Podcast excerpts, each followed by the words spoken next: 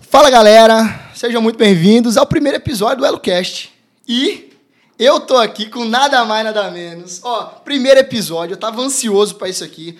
Antes, os bastidores aqui, talvez saia algum vídeo dos bastidores, eu maluco atrás de uma câmera de uma coisa aqui. E recebi esses dois. Hoje aqui, Caio da Mais Top e Nath da Mais Top. E aí? Que prazer estar participando do EloCast inaugural. Uau. Hum, isso aqui vai ficar pra história, hein? Abemos EloCast. Ó, ó, não, vamos lá. Seguinte, qual que é o tema, qual que é o tópico? Aqui não tem tema, não tem tópico. O, o EloCast é raiz. Raizão do talo, não tem frescura, não tem mimimi, não tem nada. Então é o seguinte, galera, pra quem não conhece, Caio da Mais Top e Nath da Mais Top, eles são os presidentes, né? não tem o presidente, a presidente a presidenta da maior rede de clínicas de estética das... Américas. Anteontem era da América Latina, depois das Américas. Como é que tá isso hoje? Das Das Américas, Américas. por enquanto. Eita. Em breve do mundo. Beleza, antes da gente começar a falar disso, a gente vai, ó, eu nem sei quais são as pautas, vai vindo aqui, mas eu quero saber da onde veio, da onde veio essa ideia de mais top.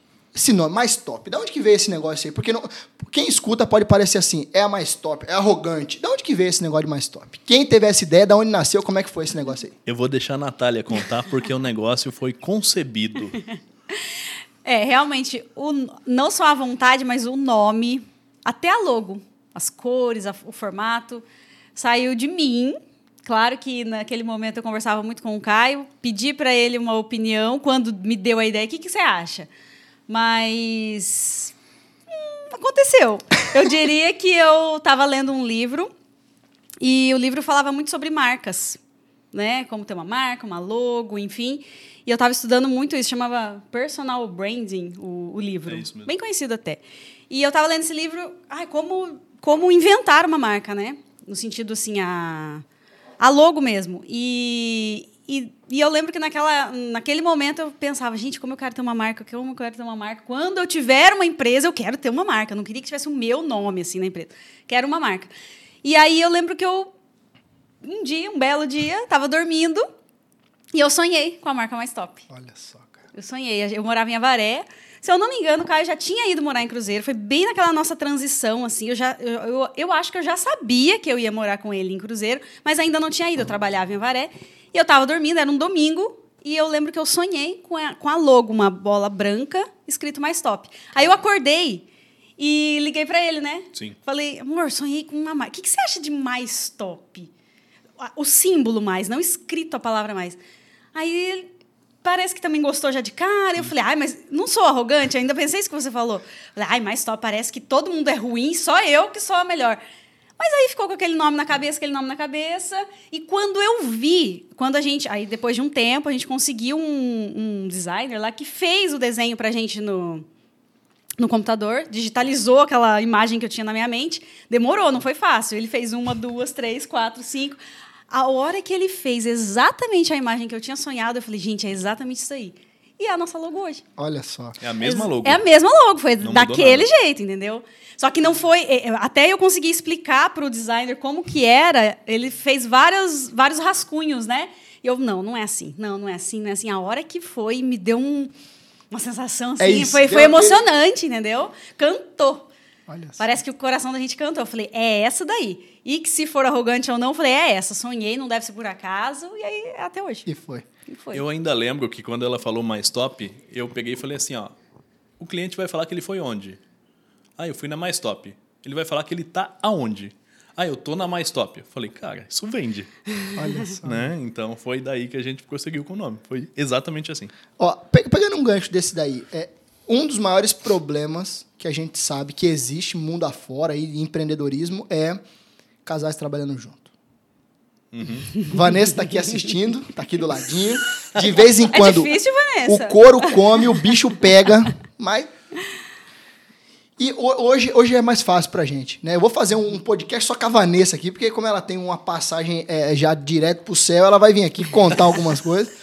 Mas como é que é hoje é, é, a relação de vocês ah, no trabalho? Trabalham quantas horas? Como é que é isso junto? Como, como é que funciona? Como é que funciona isso hoje? A gente trabalha em torno, hoje, de 15 horas por dia, na média, tá? É, a nossa relação de trabalho é assim, A Natália tem a área dela, eu não dou pitaco. Não posso opinar. Mas não, não opina porque tem medo ou não opina porque não é pra opinar? Porque É já opinou. Porque, é porque a Nath é braba. É, pelo- é pelos dois, é pelos dois. Porque já opinou muito e não deu certo. Antes, antes eu dizia que, que eu tenho medo, não tenho medo, e, e hoje eu vejo que eu tenho. Eu, eu assumo que eu tenho medo sim da Vanessa. tem coisa que eu não. que- tem coisa que. Eita. O cenário tá. tá ó, gente, pra quem tá ouvindo, o cenário tá, tá tão pesado isso aqui que o cenário chega a tá soltando aqui. Aí, a Vane- Vanessa tá aqui do lado e já ajeitou.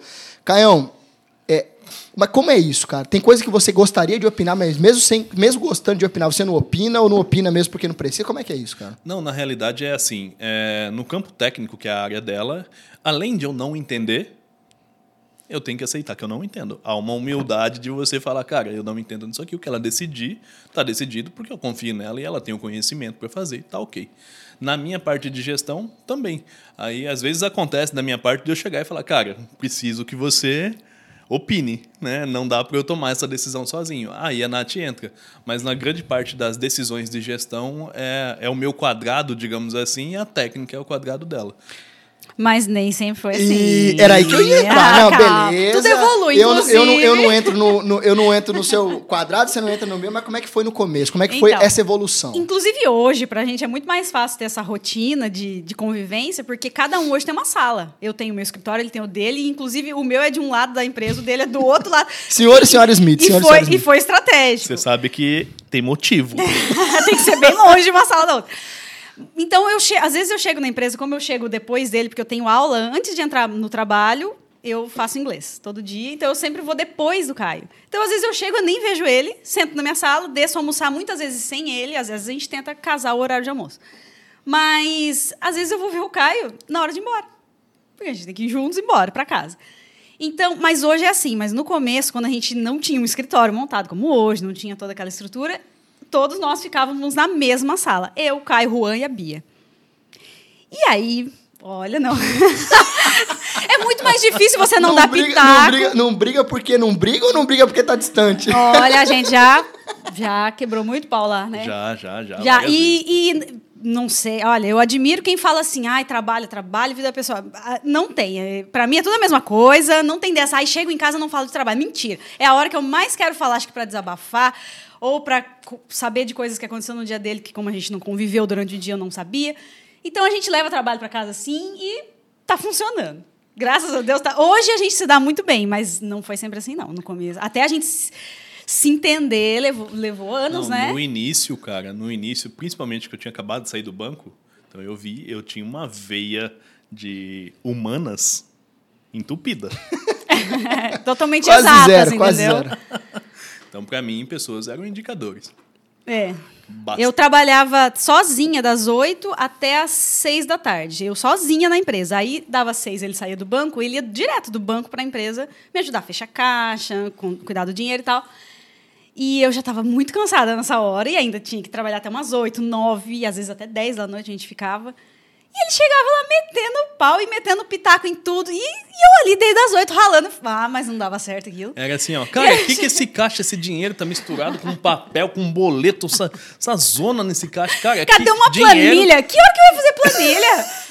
eu tinha que fazer tudo ali. Que planilha? Eu atendi 30 clientes no dia. Que planilha? Não deu tempo nem de almoçar. Tem que fazer, tem que fazer, tem que dar o seu jeito, tem que fazer. Se não queria abrir uma empresa, tem que fazer, pô. Ah, mas aí a gente, você pensa, não dava certo. Hoje, então, deu certo. Então, todo mundo que pergunta isso, que vários casais, vários casais, inclusive de amigos, me falam, olha, você acha que vai dar certo a gente casal trabalha junto? Eu falo, já começa separado. Não tenta os dois fazer as mesmas coisas. Não vai dar certo. Pelo menos é a minha experiência. Aí teve um dia que a Natália chegou pra mim e falou assim, ó, não dá. Você é um bosta.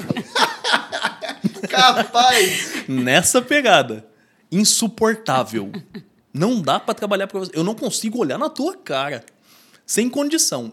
Ou então a gente dá um jeito nisso aqui, ou não vai dar pra fazer mais nada junto. Aí. aí Tem que dar um jeito, né? Aí abaixa, aí abaixa a cabeça, né, nessa hora e fala, repensa, né? Olha só. Aí foi onde a gente pegou e falou: vamos fazer o seguinte então. Na tua parte, que é a parte técnica, produtos, serviços, desenvolvimento, pesquisa e etc., tecnologias, escolhas de tecnologias, né? Tudo. É você. Você decide sozinha, você faz o que você achar de melhor sem problema nenhum. A partir do momento que envolveu finanças, custos, controladoria, auditoria, vendas, estratégia, negociação, parcerias, vem para mim, né? Tá muito bem clara essa, essa separação. Sim. Tá muito bem Hoje clara. sim, só talvez. que hoje eu gosto muito de estudar gestão. Principalmente de gestão de pessoas, é, enfim, inteligência emocional. Quer me tirar, Bruno? O que, que, o que que, querendo ou não, acaba assim, às vezes eu tendo talvez um pouco de noção para dar um pitaco na área dele. Mas aí ele me pede, ou às vezes eu dou, eu vi que ele não gostou, eu fico quieto. Mas eu gosto de estudar um pouco a parte dele também. E já ele da minha não faz sentido, né? Não faz sentido nenhum ele querer começar a estudar estética agora, nada a ver. Então, a gente vai levando assim. Nessa, A gente amadureceu muito Ó, também, né? Nesse ponto, Bastante. como é que foi, Caio, pra você? Porque, gente, aqui, aqui não tem mimimi, né? Jogo é limpo, é, tem muita parte do machismo, né? Onde o homem comanda, o homem não sei o que, tal, tal, tal. Tem algumas coisas até que, que hoje, é, alguns movimentos, né, que falam muito sobre isso, de ah, ah, mulheres com os mesmos direitos e tal. E o que aconteceu aqui foi, ah, você trabalhava no banco e a Nath trabalhava na estética. Em algum momento desse jogo, você saiu do banco, você largou o que você fazia para ir trabalhar junto com ela. Então, é, não é a ordem natural das coisas. Não adianta a gente aqui ficar teorizando o, o negócio. A ordem natural geralmente não é essa, mas com vocês aconteceu isso. Como é que foi essa decisão? É, como você falou, eu trabalhava no banco, mas era zero humanas. E a estética é 100%, 100% humanas. humanas. Como é que é? um- como é que foi essa transição de você sair do banco para ir trabalhar com, com, com um universo completamente, não completamente, mas 99% feminino, 90, e- 99 não, 1 milhão por cento de humanas, e você é, é, largar um hemisfério e ir completamente para outro hemisfério. Como é que foi isso aí? Como é que foi essa transição, cara? E eu sofri bastante. Porque, na realidade, cara, quando, quando eu saí do mercado financeiro, eu saí um cara. Eu tinha acabado de me especializar em custos, controladoria, auditoria. Então, a minha especialização era também zero humanas. Né? Tudo, eu fiquei assim. Eu fui configurado durante cinco anos assim. Né? Então, para mim foi dolorido porque quando eu, a gente quando sai do banco, vou ser bem sincero, se tiver bancário, ele vai, ele não vai gostar muito. Mas quando a gente sai do banco achando que a gente sabe alguma coisa. Ah, eu era gerente do banco. Ah, eu movimentava milhões. Ah, eu dei 3, 4, 5, 10, 20 milhões de lucro para o banco ao longo de 12 meses. A hora que você cai no mercado é, empreendedor, você vê que você era só uma engrenagem. Você fazia atos normativos que foram escritos por alguém. Por alguém, né? Então, Seguia uma metodologia. Seguia uma receita que alguém escreveu que era assim e você acha que aquilo é conhecimento. Foi isso que eu passei ali na, na, na virada de chave quando eu caí na estética. Saída é, é com, com a expectativa ou com acreditando, eu sei, porra, eu sou foda, eu conheço e tal. Vamos na vida real. A tua sensação foi essa? É isso De, aí. Caraca, eu, eu só segui. Eu tô perdido aqui. Como é que tu sentiu? Como é que foi isso aí? Na hora que. Foi assim, cara. A hora que eu saí do banco, nos primeiros 30 dias foram muito bons. Por quê? Porque na empresa não tinha nada que tinha lá no banco. Então eu criei muita coisa. Então até ali foi muito produtivo. Eu falei, cara, pô, foda. Vamos fazer o negócio acontecer. Pô, a Nath na parte técnica e eu aqui agora, o negócio vai arrebentar. Até que eu comecei a liderar as meninas. Ai, ai, ai. Quando eu comecei. Ai, ai. Soltou o tubarão. É porque o Caio saiu do banco para me ajudar na clínica quando eu, eu já tinha uma equipe, uma mini equipe, né? Mas já tinham Duas outras pessoas. meninas que trabalhavam com a gente. E até então tá, era mil maravilhas, sempre deu tudo muito certo. Até. Até chegar o Até cara. chegar o cachorro louco. Capaz. Aí O que que pitbull. acon- Aí o que, que aconteceu? Eu vi as meninas fazendo coisas erradas de comportamento, eu via meninas fazendo, respondendo o cliente de forma inadequada. Eu vi as meninas não fazendo processos, controle, bagunça, desorganização e etc. Cara, quando isso aconteceu, e tipo assim, eu sou um cara extremamente organizado. E, e eu sou um cara que eu me irrito com lentidão e bagunça, né? E aquilo acontecia de uma forma desorganizada e lenta. Tu- tudo que você mais gostava. Não, tudo que eu caio vai ficar gente boníssima ao longo de 10 segundos. Me- Então eu chamava e pum, chamava e pum, chamava e pum. Só que assim, eu não que eu fosse arrogante, gritava, nada disso. Mas é que quando a gente é do mercado financeiro, você fala, você é treinado para a pessoa confiar em você. Então, porque você vende dinheiro, você compra dinheiro, né? Então, a, a eu falava de uma forma muito firme que elas nunca tinham passado. E olhando no olho, firme, etc. chorava com dois Como, minutos de como é conversa. que, é- como é que foi esse início, Nath? Como é que foi pra tua equipe, o teu lado humano? A gente tá falando aqui, o Pitbull soltou da coleira e, e saiu atrás da galera. Beleza. Mas como é que foi pra você, que tinha uma equipe que vinha numa tocada e aí, de repente, uma mudança desse tamanho de comportamento, de ambiente, Então, de tudo? O que a gente chamava de equipe nessa época era eu e mais Duas. duas, né? Uma delas, inclusive, foi uma, uma menina que eu me simpatizava muito com ela e eu convidei ela para trabalhar comigo. Não foi nem ela que pediu, eu que chamei. De tanto que eu gostava dela, falei, vem trabalhar com a gente e tal. Então você imagina assim, o cuidado que eu não tinha com essa relação, né? Ela saiu do trabalho dela porque eu chamei, enfim. E aí a outra também era uma amiga dela. Sempre me dei muito bem e eu tinha muita dificuldade de liderança no sentido assim. Eu, naquela época, me preocupava muito com o que os outros iam pensar de mim. Eu não queria que ninguém não gostasse de mim. Todo mundo tinha que gostar de mim. Hoje eu desapeguei totalmente dessa situação, até porque a gente precisa amadurecer como líder. Mas na época eu ainda tinha isso. Gente, eu não posso fazer nada, não posso falar nada que vá fazer elas não gostarem de mim. Porque eu achava que eu precisava delas para absolutamente tudo. Claro, eram muito importantes, mas não era o essencial. E aí eu sempre tratei muito bem, sempre. É, ah, aconteceu alguma coisa, eu. Ah, deixa quieto. Não vou falar nada, não vou chamar atenção, vou deixar passar. É, o mais importante é o, o contexto, enfim. Aí chegou o Caio, não. Cada detalhinho tinha que ser corrigido. E aí, às vezes, ele me cobrava de corrigir também. E aí eu sofria com isso. Porque eu achava, ah, não precisa. Então eu fui aprendendo a ser líder, não só com ele, que ele me ensinou muito isso, mas também estu peguei para estudar, porque eu senti essa necessidade muito grande. E tinha até um ponto é interessante, Bruno, a gente lembrar, né, cara? Começa a passar filme na cabeça. Fala, a Natália era a pessoa que queria que todos gostassem dela.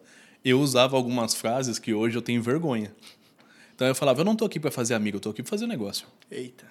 Banco. Em empresa não tem Banco, é, banco, frase de banco. E eu Sim. falava pra ele, para de falar essas merda. Ah, eu não sei onde você aprendeu isso, mas aqui isso não funciona. Comigo não Olha funciona só. isso. empresa entendeu? não tem coração, empresa tem CNPJ. Nossa, eu odeio essa frase. eu, eu entendo essa frase, eu entendo. Ela tinha horror dessa Tinha frase. horror, eu eu falava, falo, para mas de é falar isso." verdade, porra. É verdade. Capaz. Ela não é relacionamento tal. Não tem coração. É CNPJ, é decisão fria e calculista. Caraca. Era nessa linha. Totalmente oposto, né? Totalmente Total, oposto. Você acha que ia dar certo isso? Não, não ia. E aí eu falava, nossa, mas que ridículo você tá falando essas coisas. Eu falava, cara, Era cada fumada que eu vou falar pra você, cara. Pelo amor. Você acha uma empresa que surgiu que a logo apareceu num sonho? A pessoa vem falar, a pessoa vem falar que não tem coração. Eu falei, "Ah, aqui tem coração. A outra empresa eu não sei. Olha só. Mas assim, a gente, a gente olhando, gente, é, não, tem, não tem como ser muito. Imagina o tamanho que é hoje a empresa. Será que ela teria chegado hoje como, como é hoje? Pô, gigantesca, enorme, um, um exército de gente trabalhando só no coração ou não. só na, na pancadaria, no não ter coração, é CNPJ, tal, tal, tal, tal, tal, tal.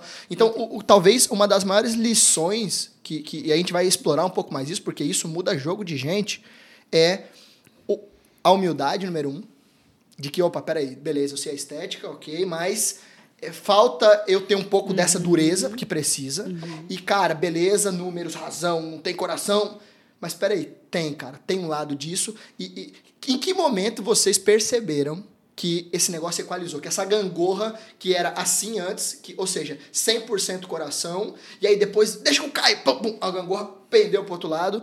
Como é que foi? Que, que horas vocês sacaram que essa gangorra equalizou? Eu, Opa, vou, falar, peraí. eu vou falar por mim, a Natália dá risada já, porque, porque deu, deu um BO.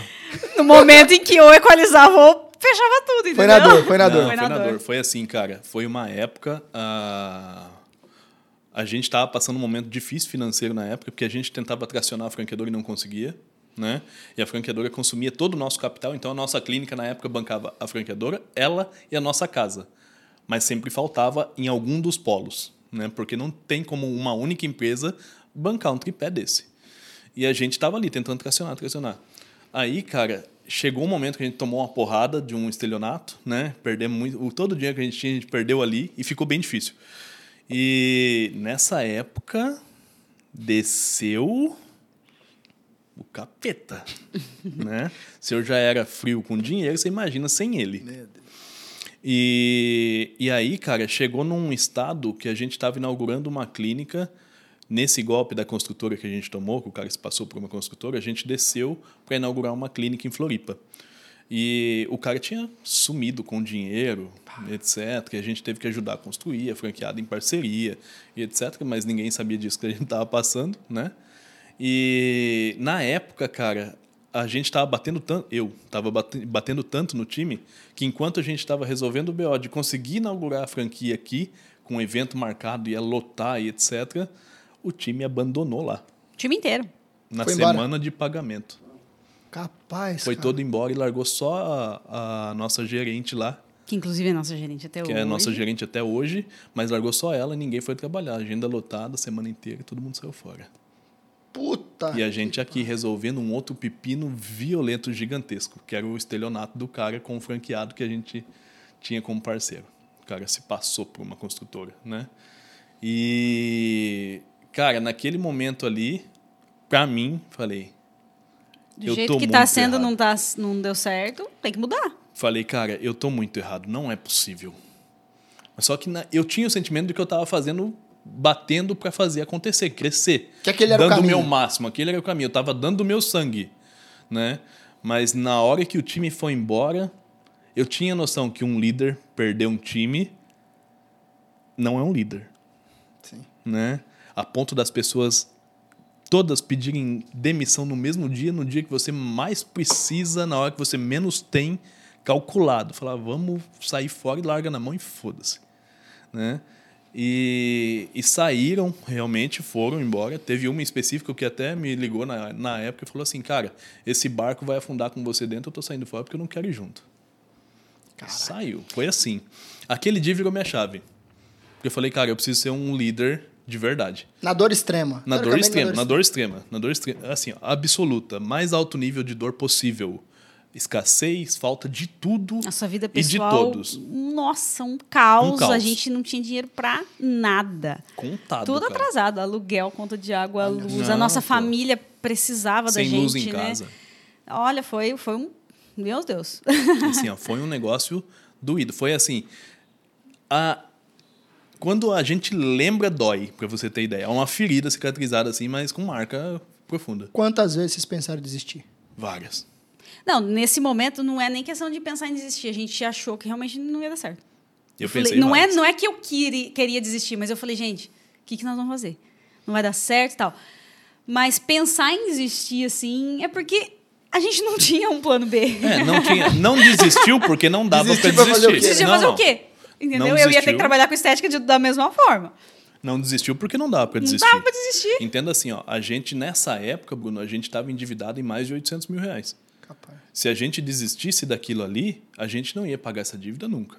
É o que eu postei esses dias, Bruno, no meu Instagram, que alguém me perguntou e do nada veio essa, esse insight, eu escrevi lá e eu, eu- e eu achei interessante eu ter pensado dessa forma. Para desistir, você tem que ser muito corajoso. A gente ia ter que ter uma coragem muito grande de pegar as coisas e voltar embora com o tanto de dívida, o tanto de gente que estava trabalhando. A gente ainda tinha pessoas trabalhando para a gente.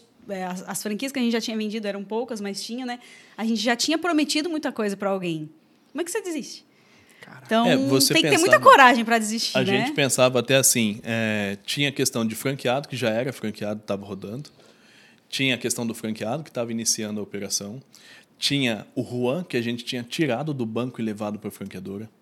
Tinha o pessoal que já trabalhava na franqueadora. Então, tipo assim, a gente não podia deixar Uhum. as pessoas simplesmente por uma decisão particular e falar, cara. Elas confiaram na gente, entendeu? Né? Principalmente o Juan, né? Principalmente o Juan. Mudou de cidade, mudou a vida dele inteira, porque ele confiou na gente. E a gente cobrava, a gente se cobrava muito isso. Meu Deus, como assim? Vou falar, Juan, vai embora. Capaz. Não existia essa, não existia essa opção, entendeu? Pegando esse gancho que vocês falaram do. Eu nunca tinha pensado por esse lado. Tem que ser muito corajoso para desistir. Às vezes parece que o cara que desiste, ele é o frouxo. E, e vou dizer, é, mudou minha cabeça nesse minuto agora sobre isso aí, tá? Até 30 segundos atrás, na minha cabeça, pô, você vai desistir, você é um frouxo, você é um merda, você é um bundão, você é não sei o quê, papapá. Mas peraí, cara. Você com conta para pagar. Às vezes com não só a sua família para sustentar, porque a pessoa que decide empreender tem outras famílias para sustentar também. Sim. É responsável pelo aluguel dos outros também, pelas contas dos outros também. Para desistir. E aí, sabe o que vem na minha cabeça? Suicídio. Sim. Pra uma- ah, morreu porque era fraco. Cara, pra uma pessoa se suicidar, pra uma pessoa tirar a vida, a coragem. dor tá muito grande, cara. Sim. Ela quer se livrar de uma dor tão forte. Ela tem que ter muita coragem pra não se dopar, vamos dizer assim, não beber, não se drogar, sei lá o quê. E tomar veneno em sã consciência. Ou, se- ou se jogar de cima do prédio de- em sã consciência, ou dar um tiro na cabeça em sã consciência. A dor tem que estar muito grande. Então, uma das coisas, pra quem tá escutando a gente aí, é, é, isso virou minha chave agora aqui, cara. Eu não tinha pensado nunca por esse lado. Tem que ser muito corajoso pra desistir. Dá mu- talvez dá muito mais trabalho desistir do que continuar. Com Porque se a gente Talvez mais, desistisse, que não. se a gente desistisse, a gente ia viver o resto da nossa vida com vergonha dessas pessoas, porque elas tá- a gente estava devendo para elas, devendo em todos os sentidos, não só financeiro, mas devendo a, o compromisso que a gente firmou. E a gente ia viver o resto da nossa vida com a frustração de não ter dado certo. Para mim, isso é muito mais dolorido, do- doloroso do que se a gente tentasse. Ten- Continuar doeu também, mas. Ó, deu E certo. tem, e tem um ponto, cara, que era, que era o seguinte: é, se a gente desistisse, a gente ia perder uma coisa que não tem dinheiro que compra, que é a credibilidade. Sem credibilidade, você não abre mais porta nenhuma. Então a gente tinha credibilidade de resultado, estava passando por um momento muito difícil, mas que se a gente saísse, aquela credibilidade aumentaria muito. E hoje aumentou. Se a gente tivesse desistido, provavelmente hoje a gente estaria falido e acabado. Pô. E talvez não teria pagado a conta que tinha devido. Com certeza. talvez Com não teria certeza chance não. de recuperar, porque às não. vezes não é você é, perder uma partida, você tá fora do campeonato. Talvez você estava fora do campeonato devendo. Perfeito. E como é que faz? Por isso que eu acho que nessas horas a, a gente ter fé faz muita diferença. Porque a gente só não desistiu porque a gente acreditava muito que nada era por acaso, que Deus tinha. Já, a- mu- aconteciam muitas coisas assim. Coincidências. Que a gente falava, não, não, não foi por acaso, não foi por acaso. O meu sonho com a logo, eu falei, não é. Então eu, eu me apeguei muito a isso, a essa fé de que era só uma fase. Entendeu? E eu me apegava a uma, a uma linha assim, ó, eu vou fazer. Eu vou sair. E se a gente não tivesse fé, não só na gente, porque a gente sabia que a gente era capaz, mas tivesse eh, fé em Deus e realmente quer alguma coisa além do que a gente controlava, se a gente não tivesse essa fé, provavelmente a gente teria desistido e não teria tido essa responsabilidade com o compromisso com os outros. E, e pe- pegando esse gancho aí, e hoje? Hoje, quando vocês olham para trás, e quando a gente fala para trás, gente, é, para quem ainda não segue eles, é arroba Caio da Mais Top, nada da Mais Top, olhem lá o que essa galera está construindo, olha lá o que, que esse, pessoal fez. Vocês olhando para trás hoje, e não é muito para trás, porque geralmente para construir uma empresa do tamanho da que vocês construíram, leva-se muitos anos, muitos desistem no meio do caminho, quebram no meio do caminho, não chegam lá, e ah, é uma empresa gigantesca, hoje a nível mundial já, em cinco anos. Vocês olhando para trás, quais são as principais lições que vocês trouxeram assim, que hoje vocês olham assim e falam assim, caramba, o que eu mais aprendi nesses cinco anos foi isso e isso. Estabilidade não existe. Já dizia o Flávio Augusto. Essa foi uma lição. Mas não é um para trás, é um para trás recente, né? Então a gente eu acho que é importante a gente de vez em quando estar olhando para trás. Não para ficar com medo. Ah, estabilidade não existe, daqui a pouco pode ser que a gente perca tudo de novo. Eu não quero viver com esse medo, mas essa possibilidade existe. E como eu já passei pelo vale das sombras, eu sei o quanto é ruim eu sei quanto é ruim a sua mãe te ligar, precisar de alguma coisa, uma ajuda médica, você não poder ajudar e de repente vai que alguém da sua família morre, que inclusive aconteceu com o Caio. O pai dele faleceu, né? Todo, Do nada. do nada, e a gente, às vezes, por falta de dinheiro ou de tempo, de tanto tempo que trabalhar, você não conseguia ajudar. Então, a gente já sentiu isso na pele, e eu tenho certeza absoluta que eu nunca mais quero sentir de novo. Então, foi importante ter vivido isso para que a gente.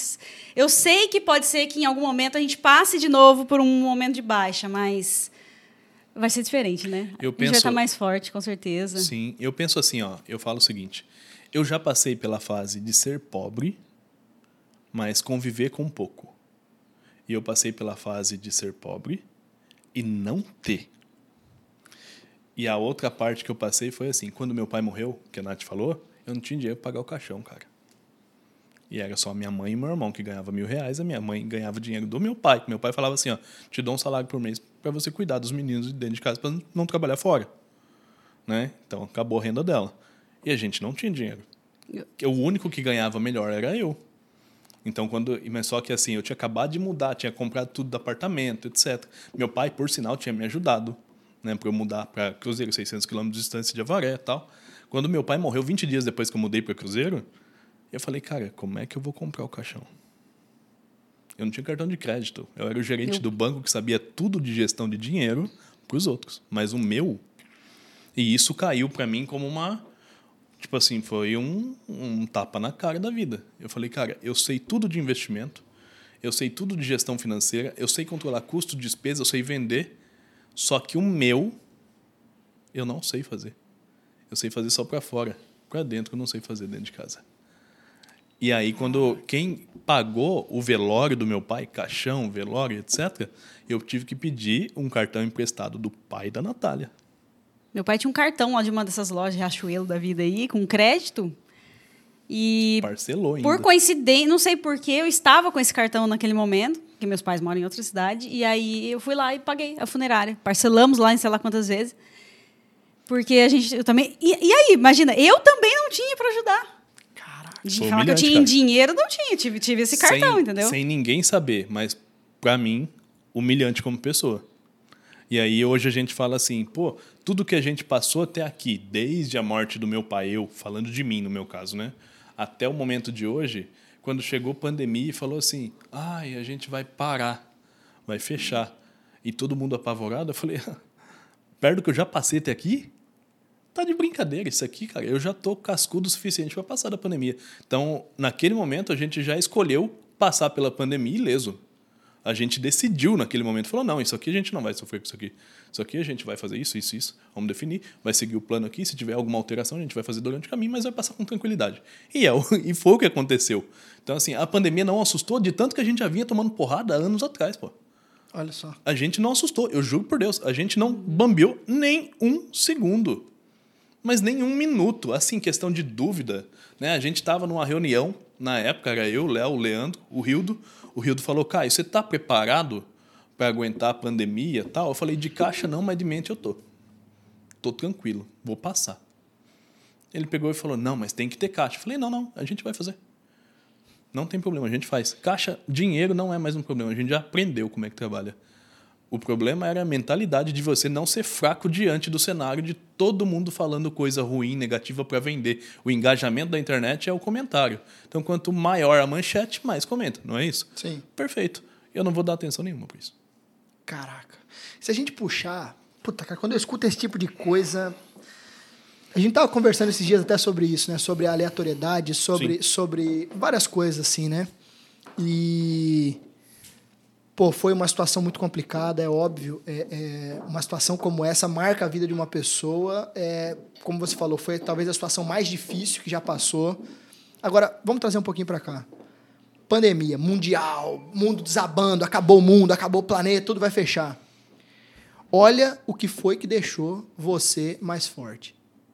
Foi Olha o quanto aquele problema que naquela época, na hora que passou, meu Deus, cara, é o maior problema da minha vida. Olha o quanto o maior problema da vida virou a maior força da vida. Porque Sim. dentro de um, de um cenário onde rede de franquias, investimento, bicho pegando, a pandemia não assustou, não é que não assustou porque não era assustador, era que não era assustador ao ponto de ser mais assustador do que eu já tinha passado. É isso aí. Olha só, Exatamente. olha só, olha só como as coisas funcionam. E às vezes a gente reclama do que acontece. Não, não sei o quê, tal, tal, tal. Sabe qual que é a minha visão hoje? Hum. A gente estava sendo preparado. Uhum. A É, gente estava passando por um deserto que estava preparando a gente. Então, assim, se a pandemia vier hoje durante dois anos, mais dois anos, não me assusta. Fala, cara, nós vamos ficar nessa pegada que está hoje mais dois anos. Eu vou falar, tá bom. Beleza, eu vou sentar na minha mesa e falar, beleza, planejamento estratégico de 24 meses, de frente para trás. Vamos lá no futuro trazer ele para o presente. O futuro tem que vir para hoje. O que, que a gente vai fazer? Em dezembro de 2024, novembro, até chegar a data de hoje. Fez o planejamento, a gente vai executar. Enquanto funcionar, tá tudo bem. Parou de funcionar, a gente vai sentar de novo. E vai fazer de novo um novo planejamento e vai fazer funcionar. Rápido, certeiro e altamente agressivo, que é o que a gente faz. Sim. No- A gente trabalha assim, altamente agressivo, rápido e certeiro. Então, assim, a gente nunca respeitou. Ah, e o meu concorrente está montando uma clínica na frente da minha. O meu, o meu posicionamento é, ele tomou uma decisão errada. Caraca. Trazendo isso para negócio, mundo do negócio.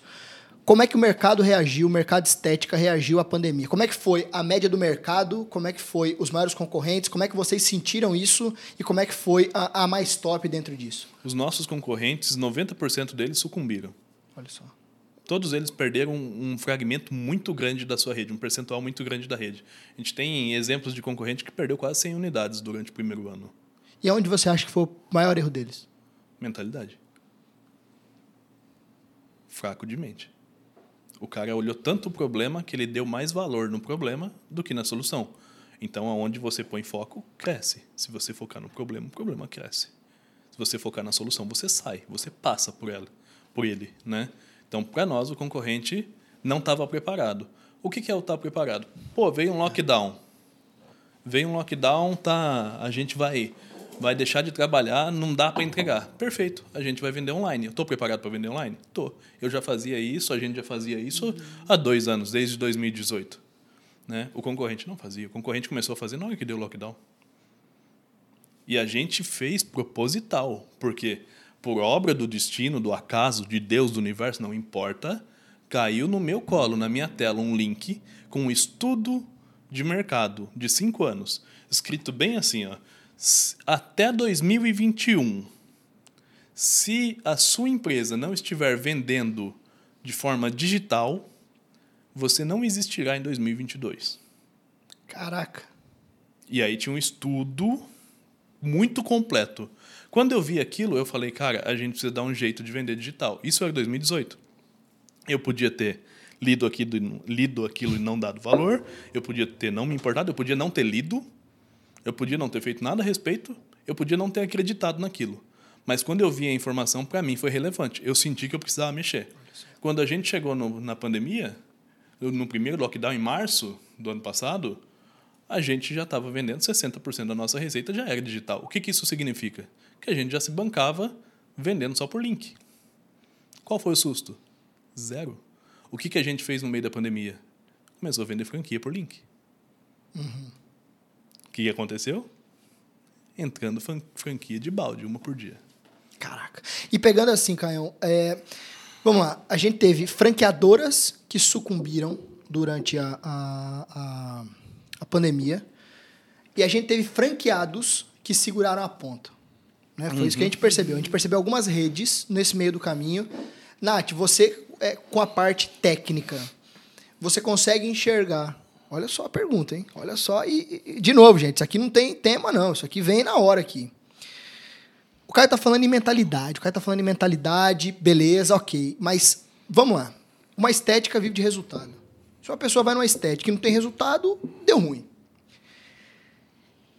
Você acredita que, ou não, ou sim, eu queria entender da tua visão se você atribui alguma dessas unidades, dessas redes que fecharam, uh, se era falta de investimento em tecnologia, se isso contribuiu de alguma maneira para a quebra. Se uh, o que eu quero dizer é assim, será que era só mentalidade? Será que só faltou isso? Será que a parte de inovação, não só de venda online, mas dos protocolos, de novidade? Por que, a gente percebe? Ó, a franquia encontrou um jeito, então segue desse jeito. E as pessoas, às vezes, se afunilam nisso e é, eu encontrei a fórmula desse negócio. E aí não fico olhando mais para o lado. O perfil de você é diferente disso. Então a minha pergunta é: você acredita que algumas sucumbiram também por falta de investimento em inovação, em estudo, em novos protocolos, em novas coisas? É, o que, que você enxerga é, dessa maneira de outras redes? E não é falar mal ou falar bem, uhum. é na tua visão como técnica. Qual é a tua visão como técnica desse mercado? Vocês acham que a galera corre atrás da inovação, não corre, são preguiçosos, não são, estudam, não estudam? Como é que é? Olha, visto até pelas, pelas marcas que a gente soube que sucumbiram, que fecharam muitas unidades, a gente começa a perceber realmente que estavam ficando ultrapassadas. É, tinham produtos bons, mas não era o que o cliente queria.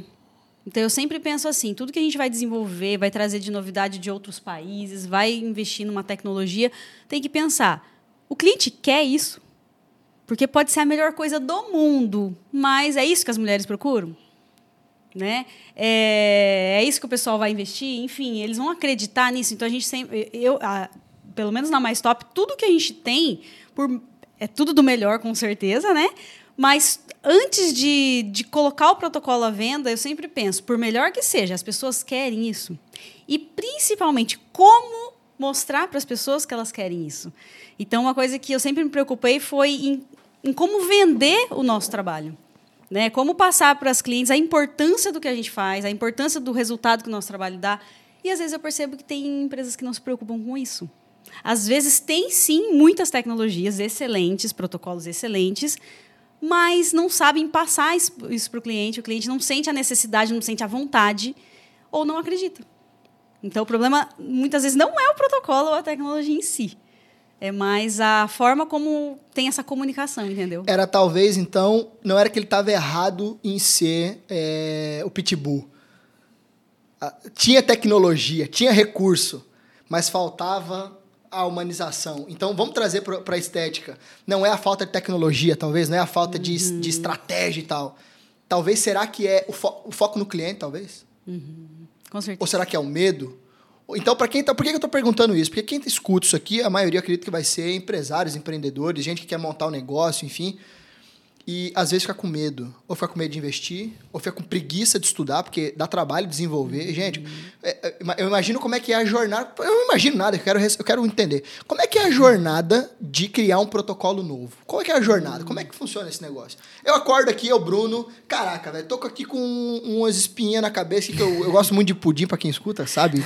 Pudim, chocolate, essas, essas coisas aí. É um trauma que ele tem de infância. É, é, eu, eu não vou contar isso nesse podcast, eu não vou contar sobre isso, mas vai ser algum aqui que eu vou contar tá? E, e eu, eu, assisto lá os stories da Nath, que dá espinha, dá não sei o quê. Então eu acordo aqui, pego uma pessoa que, sei lá, é formada em estética, qualquer coisa lá, e agora eu vou desenvolver uma coisa.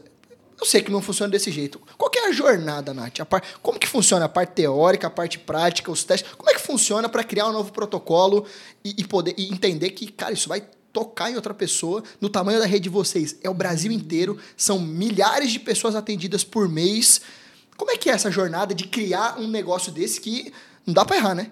Como é, como é que erra? Não dá para errar dá testar, na pele dos outros, né? Não dá para errar até porque... testar isso aqui. Pega 200 graus, bota na cabeça que vai queimar a gordura. Queima tudo.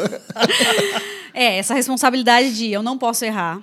Eu tenho que fazer tudo do melhor, com certeza, porque é um produto que eu preciso vender e satisfazer as pessoas, mas ao mesmo tempo tem que ser seguro, porque sim, pode causar dano para a saúde de alguém. Só que a gente não está falando de uma, duas pessoas, estou falando do, das Américas. Nós somos os maiores das Américas. Então, a, essa responsabilidade realmente é muito grande. De o que eu estou fazendo realmente não vai prejudicar ninguém, não vai fazer mal para a saúde de ninguém, enfim. E se fizer algum efeito adverso, algum efeito colateral que a gente não espera, mas que é possível, como que eu vou sanar isso? Então, eu tenho que estar preparado até para o erro. Então, quando. Primeiro que para eu estar nessa posição hoje de desenvolver produtos, pesquisa e desenvolvimento eu já tô com, vou fazer 11 anos de formada. Uhum. Então, eu tenho também já a minha bagagem, a minha experiência prática, que isso nada paga isso. Não tem curso no mundo que pague os anos de ali, ó, chão de clínica, entendeu? Já vi tudo que podia acontecer, inclusive de errado acontecendo. Já vi todas as reclamações, já, já senti na pele todas as dores, literalmente, né, a dor física de cada coisa, o efeito, enfim. Então, esses 11 anos de formada me deram essa segurança. Mas eu me preparei muito a nível de conhecimento também. Fiz já, tive a oportunidade de fazer cursos fora do país, porque os cursos do Brasil, a maioria deles, os, os melhores, pelo menos na minha opinião, a maioria já, já, já, já fiz. Né? Claro que todo ano tem cursos novos e eu estou sempre fazendo, mas eu tentei assim realmente ser a, a, especial, a maior especialista em cada um dos itens que a gente vende dentro do nosso modelo de negócio. Porque apesar de a gente ser estética, tem coisas da estética que a gente não trabalha. Uhum. Então eu não ia perder tempo estudando isso. Eu me especializei em tudo que a gente faz, né? Peelings, microagulhamento, cosméticos, gordura, emagrecimento, tudo. E então eu tenho, você perguntou qual é o processo, né? Primeiro que eu tenho uma rotina de estudos bem bem pesada, até o Caio fala: "Meu, Deus, eu não paro de estudar". Eu me cobro muito de estudar porque a estética não. também é ingrata. O que, o que eu estudei há 10 anos atrás já não funciona mais, entendeu? É todo, ó, esse ano, todos os cursos que eu já fiz esse ano, o ano que vem eu já vou ter que refazer. Pelo menos eu me cobro isso, né? Não estou dizendo que tem, mas eu sinto essa necessidade.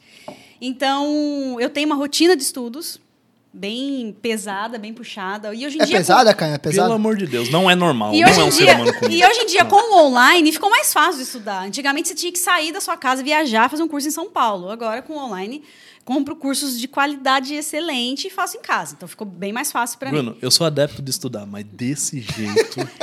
Então, estudar faz parte do processo, porque eu gosto de ter segurança no que eu tô falando. Primeiro, que eu acho que isso vende. Quando você tem certeza do que você está falando, você passa essa certeza, as pessoas compram de você. E segundo, porque eu não tô falando para uma ou duas pessoas, né? Eu falo, os treinamentos ali são para várias. E, e terceiro, que eu não. Quando eu treino as técnicas para trabalharem na rede mais top, eu não estou falando para uma leiga, eu estou falando para uma profissional. Então, é de igual para igual a nossa profissão. Eu estou falando para fisioterapeutas, para esteticistas. Só que, como eu tenho esse cargo, obviamente eu tive mais tempo de estudo do que elas. Então, eu tenho que oferecer para elas uma coisa que elas ainda não sabem. Então, isso- tudo isso eu me cobro. Então, o processo é estudar muito, e não só estudar a nível de cursos, estudar livros, enfim, que isso é muito, com certeza, mas estudar é, teses e comprovações científicas, das mais recentes, claro. Uma comprovação científica de uma tecnologia na gordura que saiu em 1995 já não serve mais, eu quero saber o que saiu ano passado. E a maioria desses, desses estudos são todos em inglês ou em outras línguas, né, em coreano. E aí eu fico em função de estudar isso o tempo todo. O que está provado que realmente é bom ou que não faz mal para a saúde. E depois que eu falei, não, realmente, essa tecnologia aqui que foi lançada faz, é muito legal, emagrece mesmo, quero pôr na mais top. Aí tem todo um processo. Aí, Quem- come... aí que talvez aí que, começa o jogo. Aí que começa. Quem vende essa tecnologia no Brasil? Ah, é o nosso fornecedor. Aí eu chego lá pro Caio e falei, ó, custa tanto. Se vira aí. E não, É aí. e não costuma custar pouco, é 20, 30, 50 mil. É, a gente trouxe agora um equipamento, tá chegando no país agora. É, não tem no Brasil. Compramos 20, né? E trouxemos agora, vai ser inovador O monstruosamente. primeiro do Brasil é o nosso. O primeiro tá do Brasil é o nosso. Trouxemos da Coreia para cá. Porque a Coreia é um centro de estética violentíssimo. Então, assim, a gente já tem que parar para pensar assim, ó. Qual é o produto? Qual é o nome do produto? Quanto tempo de sessão?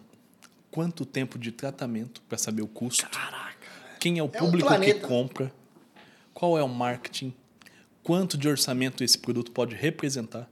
Quanto ele pode representar de faturamento? Quanto vai custar? Quanto vai custar de investimento? Quanto tempo vai levar para ele rampar? Tudo isso é pensado, tudo isso é colocado na mesa. E E aí não é pra um negócio, né? E não é pra um negócio. Não, Não, tô pô. pensando aqui pro meu, tô pensando aqui pra Elo, o que, que eu vou botar? Uma coisa é eu pensar pra Elo. Outra coisa é, eu pensei aqui e vai ser replicado em 500 unidades. No Brasil inteiro. L- E aí decidimos tudo isso, aí volta para mim. Eu tenho que elaborar um material técnico para eu passar para as meninas. Né? Uma, de uma maneira resumida de todo esse conhecimento, com as fontes e tal, elaboro um material, o passo a passo do procedimento. Passo um, pegue o algodão, molhe com água. É assim, bem criterioso. E aí eu elaboro o treinamento online, porque tudo que for possível dar online a gente grava, e depois o, o treinamento presencial. As meninas vão para lá na franqueadora, na nossa sede, treinar, se for o caso, se tiver necessidade, elas vão aprender a fazer na prática ali o procedimento. Então, é um, é um processo. Uma né? jornada. É uma e tudo jornada. isso tem que ser rápido. É o que eu falei. O mercado estético ele é rápido. Então a gente tem que fazer isso com muita velocidade. Obviamente, hoje a gente tem muita habilidade para fazer isso né, e montar É, no modelos de era mais difícil, né? No começo Agora era mais já- difícil. Hoje já não. flui, né? Hoje flui. Sentamos, ah, essa é a tecnologia? Certo. O que, que ela vai vender? Ok, beleza, vai custar tanto. Ah, então tá bom. Vamos, qual é a estratégia mercadológica? Ok, isso pode representar quanto? Beleza. Qual é o desafio agora? A gente tem que vender para a rede. Se eles não comprarem, isso não vai rodar lá na frente. E o investimento, que era um investimento, vai se tornar uma despesa. Então, a gente tem que. O que é mais trabalhoso hoje é sentar com os gestores, com os líderes de operação e falar assim: ó, como é que a gente vai apresentar para eles entenderem que isso é muito bom? Que isso faz sentido, que isso é importante. Porque agora tudo é muito, né? Tudo é muito. Tudo é muito. É, não, uma, não é uma decisão, são uma decisão, uma decisão que impacta 400 unidades, 500 unidades, daqui É a pouco mil unidades, duas mil unidades. Então, é, é- pegando esse gancho aí, gente, isso aqui, se deixasse aqui, né, a gente ia ficar até... É que eles têm um voo daqui a pouco. então, é, a gente tem que correr, né? Como é que tá, Nath? Como é que dá tempo ainda a gente pegar mais Duas um e pouquinho? meia já. Então, Temos- então temos dá. Então, 40 te- minutos. temos alguns minutinhos. Alguns minutos. Olha aí. A gente já, já vai. É, Caião, tecnologia bacana, ok, procedimento, protocolo, mas vamos lá. Ainda assim, a gente entende que existe uma falta de. E não é na mais top, tá? Quando a gente fala disso, a gente fala em franquias. Tenho certeza que muitos franqueadores vão assistir isso aqui. E existe sim uma, uma demanda, não uma demanda, mas uma, um problema na ponta replicar algumas boas práticas. Perfeito. Na ponta, fazer acontecer. Na ponta, é, é, realizar o negócio. Na tua visão como gestor hoje, ah, na estética, o maior gestor de clínicas estéticas do Brasil aí.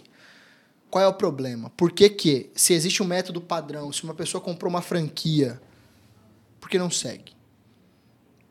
O que, que você enxerga? Per- ó, ó, gente, ó, é, já- ele até se arrumou aqui. Ó. Quem vai ver no vídeo vai ver que ele se arrumou aqui. Boa pergunta. Porque não é, não é uma pergunta comum que se faz para um franqueador no nível que eles estão aqui. E é óbvio, tem franqueados que vão assistir. É bom que assistam aqui. Não franqueados só da Mais Top, mas franqueados de outras redes também. E não entra na minha cabeça como que acontece isso. Uma pessoa comprou uma franquia. Franquia é o quê? Um método testado, comprovado, vai por aqui, por ali, por lá. E aí, às vezes, ela entra e não segue. Na tua visão, Ela quer fazer o caminho dela, né? é, na tua visão, como gestor de rede, quais são os maiores problemas que é, é, fazem a baixa performance acontecer numa unidade franqueada que, teoricamente, não deveria acontecer dessa maneira? Vaidade. O que, que acontece, cara? Às vezes as pessoas precisam entender assim, ó. Acontece com os franqueados que caem de uma rede, são os franqueados que passam por essa jornada, que também é uma jornada comportamental. Qual que é o ponto? Você comprou uma franquia com um modelo validado, um método e etc. A partir do momento que você entrou nesse método e você não nunca realizou ele com perfeição no estado da arte, e você diz que ele não funciona, você vai quebrar. Esse é o primeiro ponto. Isso não é baseado em um nem dois. Conheço muitos franqueadores, conheço o mercado de franchising já, posso falar com propriedade, e a nossa rede tem o mesmo comportamento quando tem problema. Se o cara não executou com perfeição, não se dedicou a executar de ponta a ponta, se ele falar eu não concordo, quando a gente ouve a frase eu não concordo, eu sempre falo isso lá na franqueadora. A frase eu não concordo é uma frase seríssima, porque ela é a frase do cara que quebra. Caramba. Todos que a gente. Todos assim, são poucos, mas é, os que sucumbiram, que estavam com a gente, foram os que falaram essa frase. Eu não concordo. Eu acho que não funciona. Mas muitos provam que funciona. E aí, o ponto principal, cara, na minha visão, o franqueado ele comete alguns erros no processo inicial. Eu contrato uma pessoa, você vem trabalhar comigo, eu, eu já não me posiciono como um líder seu. Eu me posiciono como seu amigo. Como Que pai. era, peraí, que era talvez um pouco como que a Sim, Nath agia lá no início. exatamente. Perfeito. Não, não, um problema. Não, não, tudo bem, normal, tal, tal, tal. Funciona, funciona, mas cresce, não sei. Dá lucro extremo, não sei. Mas funciona. O, o funcionar é relativo, é mais ou menos isso. É mais ou menos isso. E aí o que, que acontece? Você vem trabalhar comigo, é um negócio novo. Se eu te der insegurança, qual é a chance de você continuar procurando um outro emprego enquanto você está nesse? É enorme. Você nunca vai estar fechado comigo porque você não está seguro que aqui você vai criar uma carreira, que aqui você vai ter sucesso, que aqui você vai ganhar dinheiro, que as coisas vão acontecer, que você vai evoluir, que você vai se desenvolver. Porque o tempo inteiro eu não concordo. E eu mostro para você que eu não concordo. E eu falo mal para você de algum processo, eu falo mal de algum produto, ou então eu falo mal da própria marca. Você Pra está desvendendo a cultura que você comprou. Então a chance de você ter um problema na, na sua formação de time é gigantesca. Mas quem constrói o negócio não é você, é o time. A fraqueza começa com o seu comportamento quando você compra um negócio. Você esquece que agora você é o chefe, que agora você é o líder, que agora você é o gestor. Só que o gestor também não pode ser igual eu era, zero humanos, mas também não pode ser o amigo. O amigo paizão, com o paizão, o entendeu? Confidente. Tem coisas que o time não pode saber. Tem coisas que você pensa que não devem ser ditas. Eles não podem ver um líder fraco. Se eu for um líder de, como franqueador fraco, o time da rede vai me colocar para fora da mais top. É igual futebol. O time põe o técnico para fora. O técnico não põe o time para fora. Né? Você vê técnicos sendo demitidos, mas os jogadores continuam lá. Boa, Não é? Baita analogia, é verdade. É a mesma coisa. O centroavante não faz o gol, o goleiro toma um frango, mas não é demitido. E o técnico que perdeu a partida é demitido. É isso aí. É, é é- é uma simbologia do empreendedorismo. Acontece muito isso. Claro que é, pô. É exatamente isso. O time é reflexo do líder. Troca o líder. Caraca. Troca o líder que muda o time. Então, se, se a gente for elencar hoje, na tua visão, eu quero a tua visão também, ele já vai pensando aí, Nath.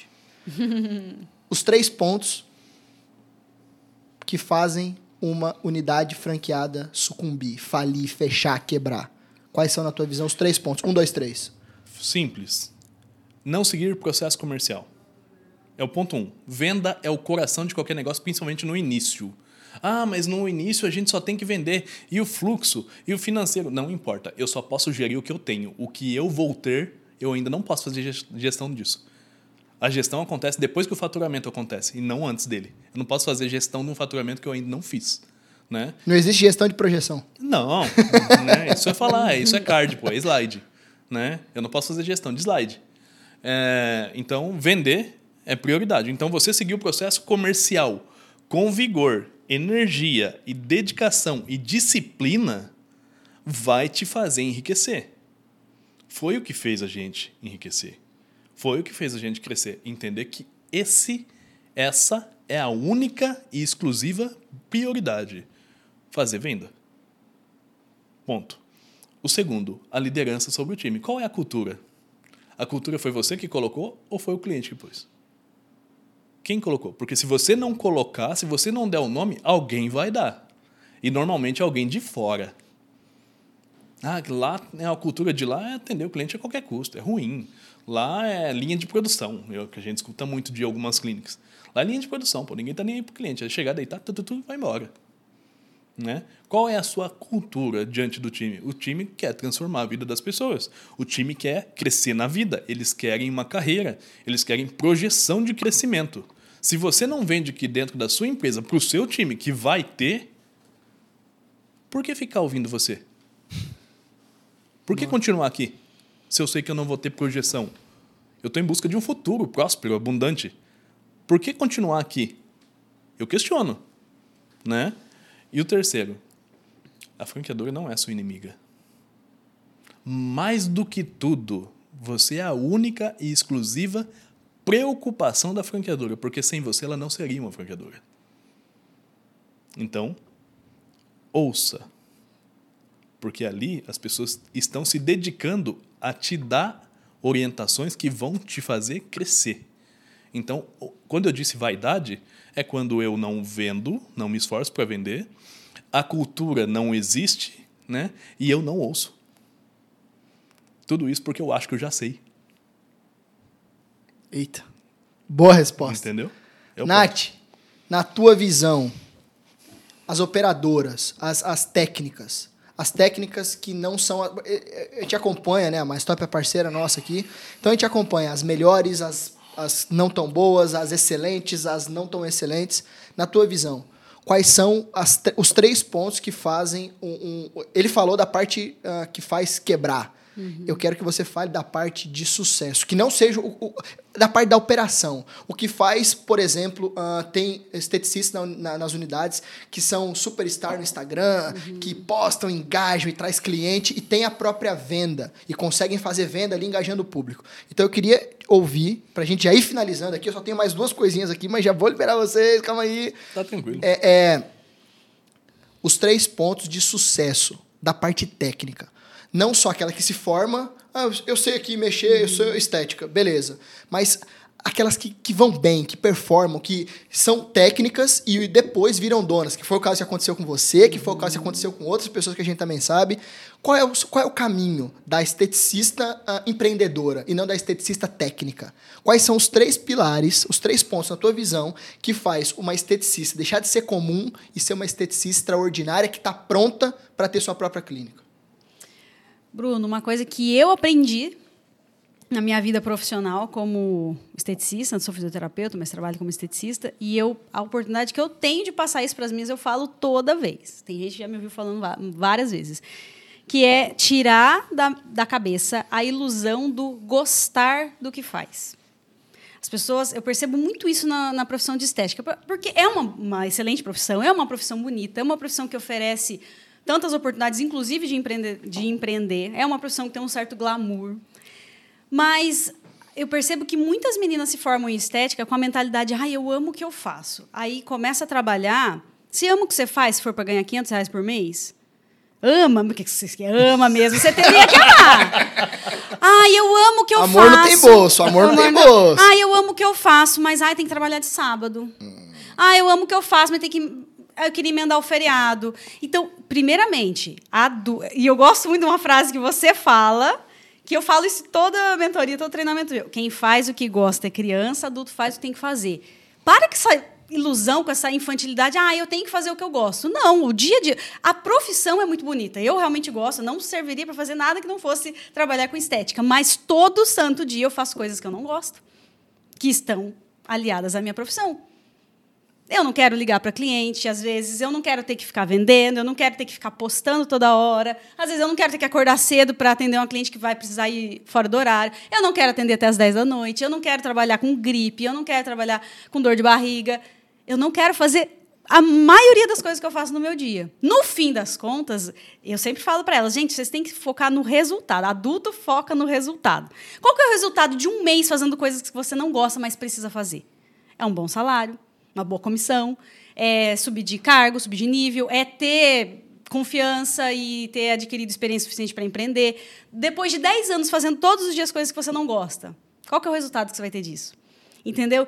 E eu percebo uma ilusão, uma infantilidade muito grande em algumas profissionais, claro que não são todas, mas nas que reclamam, nas que são demitidas. Essa coisa de, ai, ah, eu sou esteticista, mas aí eu estou trabalhando aqui, tem que ficar ligando para o cliente. Tem, tem que ficar ligando. A vida é assim mesmo, tem que fazer um monte de coisa que você não quer todo dia.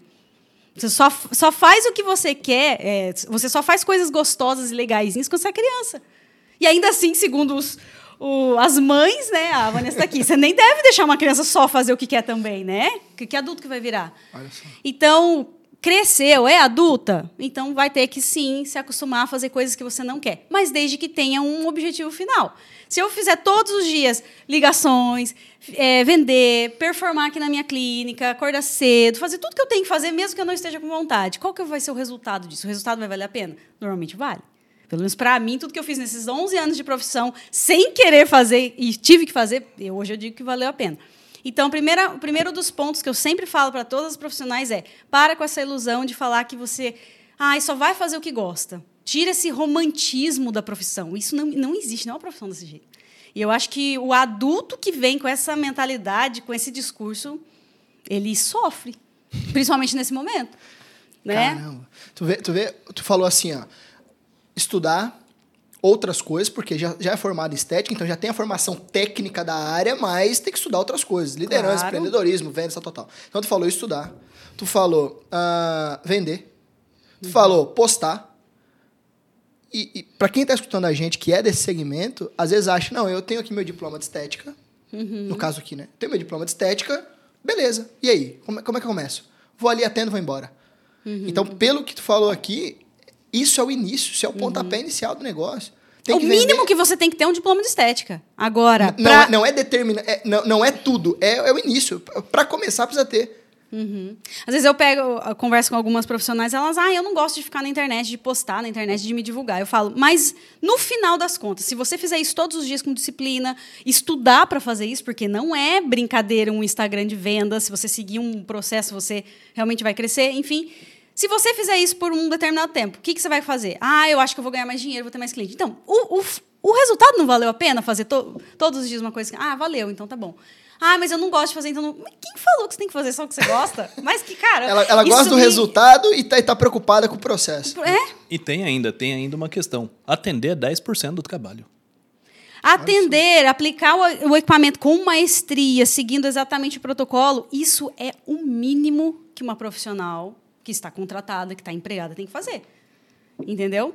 E, por, ah, mas ela só gosta de fazer essa parte. E eu, eu entendo, eu até entendo da onde sai essa, essa ideia, porque eu realmente adoro fazer a parte da estética, mas quando eu tinha clínica, eu tinha que fazer muito mais coisas que eu não queria fazer do que as coisas que eu queria fazer.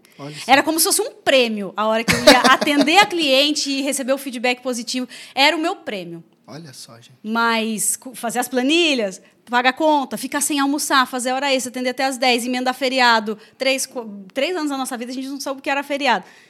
E aí, eu queria fazer isso? Claro que não. Mas eu tinha que fazer, porque eu não era criança.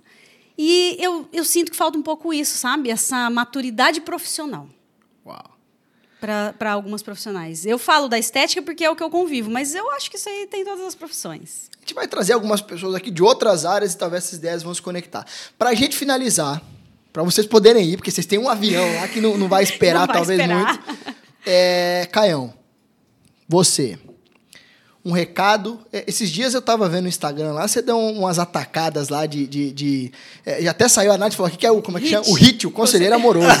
né? A galera mandando pergunta Porra, lá, meu marido, não sei Porra, o quê, não Teve sei o quê. divórcio, hein? Depois daquilo lá, com certeza. Com certeza. Se- Separou-se alguns relacionamentos e uniu-se outros relacionamentos. Caio, o destruidor de lares. Caião, é, eu queria que, pra gente finalizar, eu, até a da Nath também, mas a tua é o seguinte, cara. É, era um sonho dela, literalmente um sonho, né? A logo nasceu num sonho. E você entrou para somar nesse negócio, com certeza isso, isso fez acontecer muita coisa. Mas naqueles teus stories lá do Instagram, do, do conselheiro amoroso, o- a maioria das coisas que tinham ali era de. e- e a tua vai ser relacionada a isso, tá, Nath? A tua vai ser relacionada Ai, a meu isso. Deus. Era de ah, mulheres fortes com homens frouxos. Foi esse mais ou menos que eu, que eu percebi Foi. tá? Posso estar enganado, mas foi o que eu percebi. E isso é um caminho sem volta. A mulherada está cada vez mais forte, mais independente, mais empoderada. Eu, eu falo isso desde que o mundo é mundo aqui. Mulherada não domina o mundo porque de vez em quando fica achando que não pode. Mas ah, ah, eu quero entender o seguinte: você hoje, como tem casais trabalhando na franqueadora juntos, tem muitos casais que são franqueados. Perfeito. E às vezes a gente tem mulheres fortes com homens frouxos. Eu quero que você dê um recado para os homens, sejam frouxos ou sejam comuns, que às vezes querem vetar suas mulheres. Querem proteger, trancar dentro de um quarto, porque se ela ganhar dinheiro, ela vai me largar. Se ela for inteligente o suficiente, ela vai embora. Eu quero. ah, ah, qual é o recado que você tem para essa galera? Qual é o recado que você tem para essa galera? Cara. Larga- larga o eu aço, prefiro, larga o aço, Eu prefiro dar o recado pra mulher. Beleza. Pega suas coisas e vai embora. Mentira. Falando sério aqui, vamos dar um recado pros caras, tá? A melhor coisa do planeta, do mundo, falo porque eu vivo, é você ter uma pessoa que quer mais do que você. Uma pessoa que se dedica mais do que você. E você tem que acompanhar ainda, porque ela se dedica mais, você tem que acompanhar. Igual eu falei, a Nath estuda mil anos luz mais do que eu. E olha que eu estudo pra cacete. Só que é 24 horas. É o tempo inteiro. Então acompanhar ela é um desafio, né? Não procrastinar, porque se eu procrastinar ela dá dá volta. É um desafio. E isso me sobe de nível. O cara que tá ali com uma namorada, é um rolo, um fica, uma ficante, um Contatinho, noivo, que hoje um é que chama contatinho, né? Que tem o, o nome crush, hoje né? O crush. Crush, contatinho, é. Crush.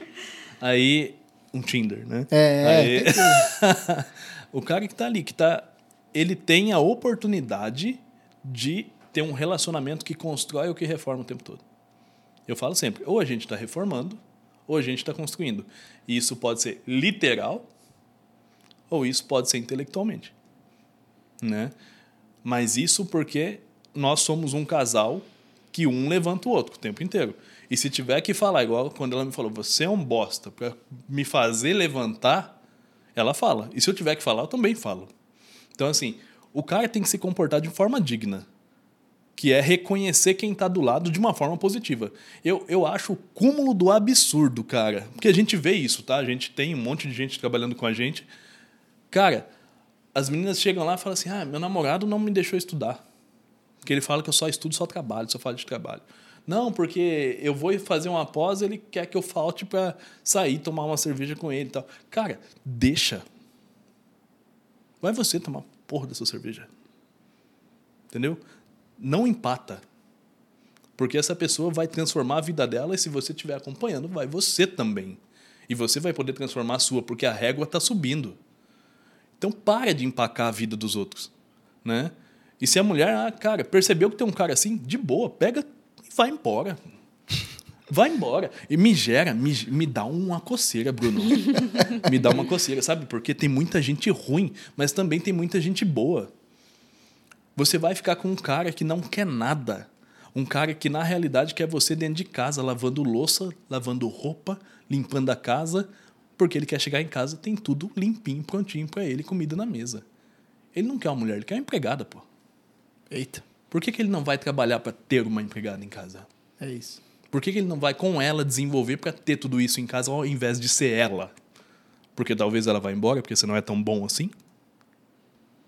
O hit, é, esse aqui é o hit 2, né? Tem o hit 1, o hit 1 foi um, no po- um Insta. pouco mais rebelado. Esse aqui é um hit 2, mas hoje aqui ele soltou. Hoje ele, hoje ele, ele encarnou. Mas é a realidade. É pô. um hit misturado com rock balboa. É o, é o hit Malboa, é o hit Malboa. Mas é, é uma realidade. Então, assim, eu falo assim, cara, por que, que as pessoas escolhem tão mal? Sendo que é uma escolha pra vida. Porque pra nós não tem opção de É sair. a escolha mais importante da vida. É quem vai ficar do seu lado pro resto da vida. Pra mim não tem. Pra mim não tem Porque opção de eu todas sair as do outras relacionamento. escolhas dependem dessa. Pelo menos na minha Sim. opinião, entendeu? E pra mim, assim, não tem opção de sair do relacionamento. Eu escolhi estar aqui, é pra estar aqui, pô. Se eu casei, eu casei. Ponto. Caraca. Acabou. Então, assim, se é uma escolha pra vida, por que, que você vai escolher o cara que. Desculpa aí, gente. É o cara que fica empinando moto na rua, não quer nada com nada. Segunda, terça-feira da tarde, ele tá tomando uma cervejinha na calçada sentado com o brode. Por que, que você não escolhe um cara trabalhador, um cara que estuda, um cara que quer construir algo na vida, que quer mudar de vida, que quer, quer mudar a história da árvore genealógica dele lá? Por quê? Ou então a mulher. Escolhe uma mulher que quer. Porque tem mulher que não quer nada também. Sim. Não é só homem, não. Tem mulher também, tanga frouxa pra caramba, pô. né? Tem, tem uns pesos aí. Então, assim, eu- dos dois lados. Mas hoje eu vejo mais homem. Mulherada querendo acelerar o a cara. Com certeza. Mas não tem um pingo de dúvida. Não tem um pingo de dúvida. Tanto que lá na franqueadora, a mulherada tá passando o carro na molecada. Não sei o que aconteceu, que a gente está numa geração de mulheres empoderadas, como você falou, inclusive essa palavra está muito em alta, e de homens Frouxo. totalmente sem poder. Pois é. Estranho, né? Molecada ó, vo- mimada, vo- pô. Isso aí é molecada mimada. Você, você que é um frouxo aí, que tá é, segurando tua mulher, cuidado, hein? Cuidado que o, o- o pé de pano vai chegar. E digo mais, e digo mais, e digo mais. Às vezes o cara até cresce. A gente vê aí também, né? Às vezes tem franqueador que é igual a esses caras. Franqueador fraco, que não tem posicionamento, que não é líder, que tem medo de tudo e de todos. Que põe a mulher para baixo. Na frente de usando- todo mundo. Na frente de todo mundo, enfim.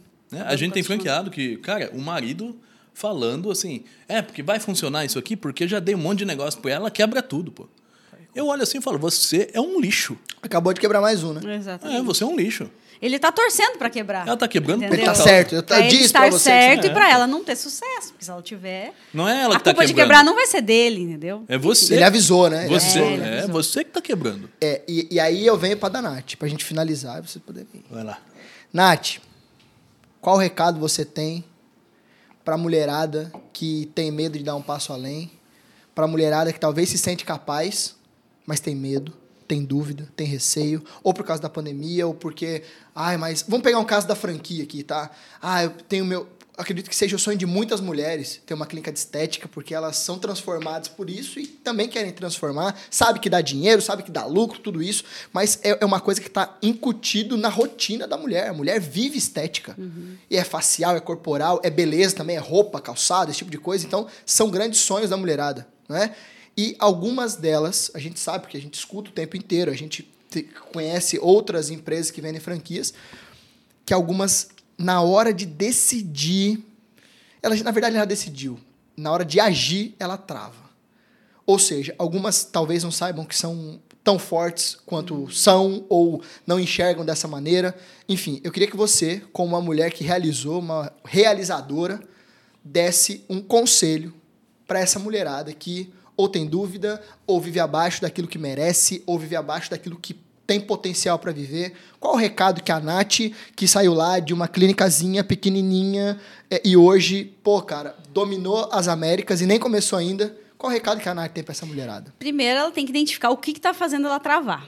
Se for uma pessoa, como a gente estava falando de relacionamento aqui até agora, e nem, não necessariamente é um, o marido, o namorado, muitas vezes é o pai, é a mãe, né?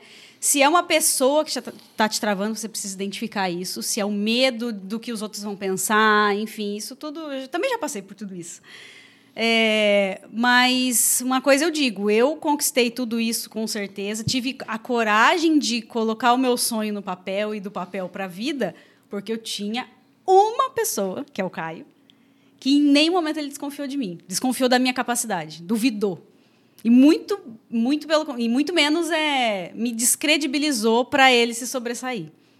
Então, se eu tenho um conselho para dar para mulher que identifica que o problema dela é alguém que está segurando, se quando é possível, né, troque essa pessoa do seu lado sai de perto dessa pessoa se for possível. Porque, realmente, sem alguém ali, porque não, não vai ser fácil, já, já que fique claro aqui, quer empreender, quer mudar de vida, quer fazer uma coisa que você nunca fez antes, não vai ser fácil. Se você está esperando que vai ser fácil, é um pensamento infantil. E não passar, e passar pelo difícil com alguém que está acreditando do seu lado é um pouco mais fácil. Passar pelo difícil com alguém ali te descredibilizando, como a gente falou, que a gente vê isso na prática muito acontecendo lá, deve ser um inferno. Então, se for uma pessoa, faça o que for possível para essa pessoa não te influenciar mais. Às vezes, Bruno, tem uma outra questão que eu percebo muito, que a gente vê também isso na prática, são mulheres que às vezes têm uma profissão, têm um emprego, seja lá o que for, e elas têm muito medo de mudar de profissão. É o apego à profissão. E eu fico pensando, gente, hoje em dia as pessoas não estão felizes num casamento, dali um ano, dois anos de briga, o que, que faz? Larga, troca por outro. E a profissão, a pessoa se forma. Não, eu sou engenheiro. Eu me recuso a fazer qualquer coisa que não seja engenharia. A pessoa tem um apego à profissão. Amor de diploma. Amor do diploma. Ela troca o, o casamento que ela jurou na frente de Deus, que ia ser para sempre, e a profissão ela tem um apego. Ai, mas eu sou engenheiro, eu não vou trabalhar com vendas. Ai, eu me formei para ser dentista. Ai, não vou ficar tirando sobrancelha. Olha mas, viu, e se te der dinheiro e te transformar e você sustentar sua família? Ah, não, mas eu sou dentista. Eu já ouvi isso da minha profissão. Pessoas que são formadas em fisioterapia falando, ah, eu sou fisioterapeuta, eu não vou trabalhar com estética. Viu? Mas e se a estética pagar suas contas, realizar seus sonhos, sustentar seus filhos? Ah, não, mas eu sou eu, a minha profissão. Tem essa fidelidade à profissão e às vezes não tem essa fidelidade com uma outra pessoa.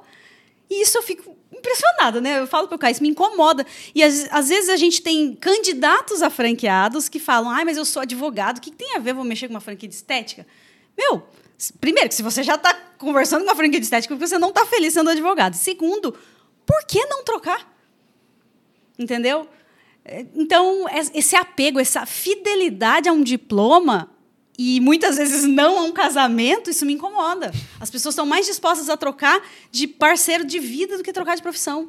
Caraca. E isso eu fico um pouco chocada. Então, se você está pensando em trocar, para de ser fiel ao seu diploma se ele não está te trazendo felicidade, dinheiro, porque a gente precisa disso para viver. Se você não está prosperando, não tem perspectiva dentro da sua profissão, então troca o mais rápido possível. Uau, uau, uau, uau. Pessoal, olha, tem um ponto vai, ainda. Tem Tô um ficando nervosa. e, e, a Nath nervosa não é nada comum, viu, gente? A Nath, pra Nath ficar nervosa, o bicho pega. E tem um ponto ainda, né? As pessoas se apegam tanto nisso que a Nath está falando, porque o cara fala assim, ó. Ah, é. Eu sou. Eu quero fazer sucesso no direito, onde eu estudei. Cara, o sucesso não tem área. O que, que é sucesso? Mas se você pode escolher o sucesso fazer, como é. uma área para ser um sucesso.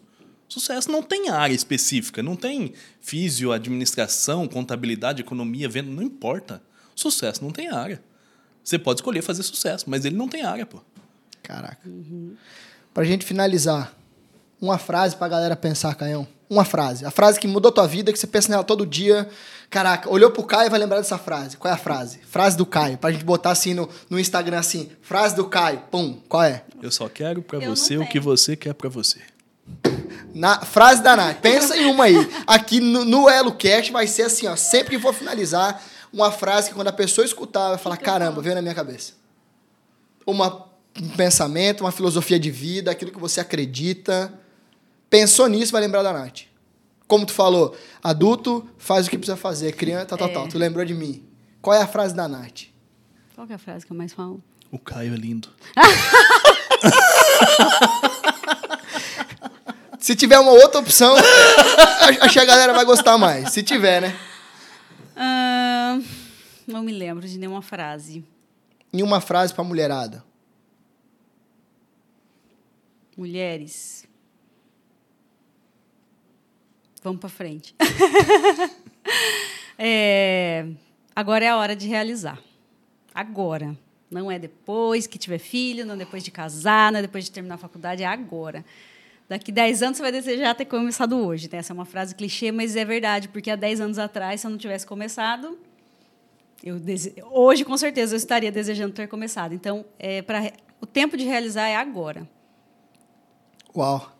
Galera, estamos chegando ao final. Eu tô, eu, tô, eu tô muito feliz. Hoje é um dia completamente diferente para mim. Estamos chegando ao final do primeiro de muitos, se Deus assim quiser e Ele quer, Elo Cash. Tive um prazer aqui de conversar com a Nath da Mais Top, arroba Nath da Mais Top, arroba Caio da Mais Top. A galera que eu tenho muito respeito, muito carinho. São nossos parceiros aqui e uh, não mudaram só o nosso negócio, mudaram a vida da nossa família, mudaram a vida das pessoas que trabalham com a gente.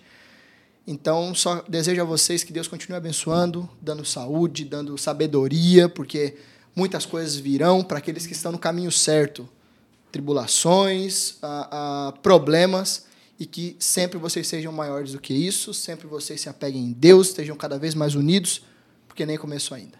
Que assim tá bom? seja. Com certeza. Beijo no Obrigada. coração de vocês. Galera que está escutando a gente, vem mais por aí. Esse aqui é só o nem começou ainda, nem começou ainda. Tamo junto e vamos para cima. Valeu. Tchau, tchau. Bom demais. Valeu, gente.